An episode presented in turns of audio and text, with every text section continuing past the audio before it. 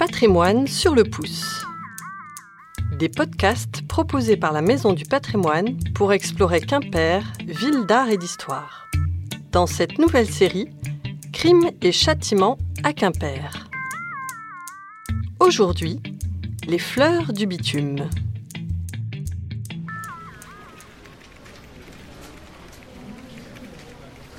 Bonjour Anaïs. Salut Anne. Oh, tu as un joli bouquet sur ton bureau. Oui, je les ai cueillis ce matin en venant. Elles poussent devant chez moi, sur le trottoir. Je les appelle affectueusement mes fleurs de bitume. Joli surnom, mais dis-moi, tu sais ce que l'on appelait les fleurs de bitume au 19e siècle? Hmm, non. Ce sont les prostituées. Oh, je vais peut-être les rebaptiser alors. Mais c'est presque joli en fait. On leur donnait des noms moins jolis en général, et elles se donnaient des surnoms plus évocateurs, comme Mignon, Chignon, Pépé, Loulou. Elles avaient toutes des noms de scènes en quelque sorte. Hmm, tu es bien renseigné, dis-moi. Je veux en savoir plus. Toi, tu veux des détails. La plupart de celles que l'on connaît étaient d'origine modeste. Issues de la paysannerie, employées, parfois venues de la petite bourgeoisie commerçante ou artisane, elles ont pu être contraintes de vendre leur charme pour fuir la misère ou une perte d'emploi. Certaines peuvent même être mariées et ne sont pas toujours très jeunes, 30 ou 40 ans parfois. Elles peuvent venir des alentours ou de beaucoup plus loin.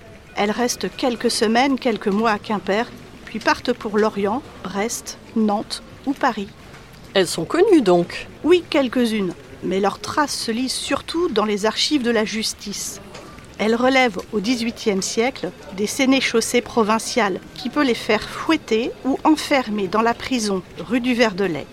Au début du siècle, si elles sont suspectées de vol, elles peuvent être déportées en Louisiane ou au Canada. C'est ce qui est arrivé pour une quinzaine d'entre elles en 1719. Elles quittent Quimper en compagnie d'autres vagabonds. La situation change un peu au XIXe siècle. Une loi de juillet 1791 décrète qu'elles ne peuvent être arrêtées que si elles troublent l'ordre public et commettent des outrages à la pudeur. Dans les faits, elles restent soumises à l'arbitraire de la police. En 1802, les filles légales doivent s'inscrire sur des registres et sont astreintes à des inspections par des officiers de santé. C'est la peur de la syphilis et des maladies vénériennes qui impose ces inspections? Oui, la peur de la contagion, c'est le moment où ouvrent aussi à Quimper les maisons closes. Ah, carrément. Les premières étaient rue Neuve, aujourd'hui rue Jean Jaurès. C'est là que se trouvaient les prostituées légales. Mais nombre de femmes se livraient à la prostitution en dehors de ce cadre. Isolées, elles travaillent à domicile, mais inscrites sur les registres, elles restent soumises au contrôle de santé. Elles racolent près des entrées de la ville, sur le mont Frugy, qui leur est interdit quand il est aménagé en promenade, ou près des places de marché.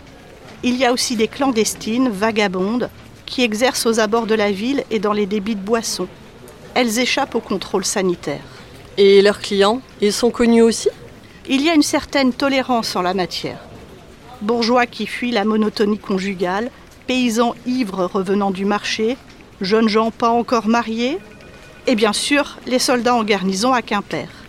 D'ailleurs, ils n'avaient pas le droit de fréquenter la rue Neuve et devaient se contenter des clandestines, premier foyer de contamination à la syphilis. Mais la clientèle est assez aisée en somme. Le tarif de la passe était de 2 francs, ce qui représente le salaire maximum quotidien d'un ouvrier, et 5 francs pour la nuit. Et elles étaient des travailleuses respectées à Quimper? Oh non, les lettres et pétitions se plaignant de leur présence, des tapages occasionnés, l'alcool aidant, sont nombreux dès le XIXe siècle. Elles émanent de bourgeois, de pères de famille qui craignent pour leurs enfants, du préfet même. Et je te laisse imaginer ce que peuvent penser les honnêtes femmes de la ville qui s'inquiètent pour leurs époux et leurs jeunes fils tout juste pubères. La moralité exige la fermeture ou au pire le déplacement des maisons de tolérance dans des endroits discrets.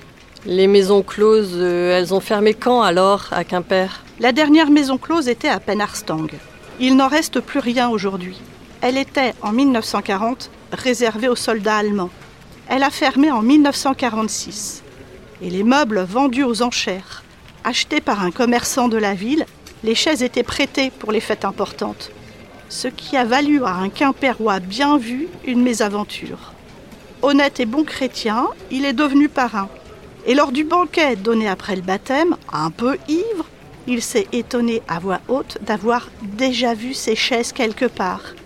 Il était sans doute le seul à avoir momentanément oublié leur provenance. Quel moment de solitude Et de gêne mais garde ce joli bouquet, ces fleurs vont égayer ton bureau.